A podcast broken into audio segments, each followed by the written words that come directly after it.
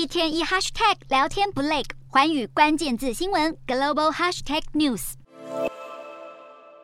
市场预期美国原油产量可能增加，又担心中国不断扩大的防疫措施会进一步拖累石油需求。国际油价再次走跌，布兰特原油一月期货周一下跌百分之零点九八，西德州原油十二月期货也跌了百分之一点六。市场也预期美国联准会本周开会将再次大幅升息，导致美元汇率星期一全面上涨，美国国债殖利率上升，美元走强，都会削弱对贵金属的需求。黄金十月月线连续七个月下跌，创下一九八二年以来的最长连跌走势。不只是黄金，强势美元也持续对各国货币造成压力，尤其是在联准会坚持紧缩之际，继续维持超宽松货币政策的日本影响格外明显。日本在十月花费创纪录的六点三兆日元来应对日元对美元的大幅下跌，试图限制投机行为。十月二十一号，日元对美元触及三十二年来最低的一百五十一点九四。三十一号晚间则升回一百四十八点五七。专家预估，日本应该还有超过十兆日元的现金可以挹注干预行动，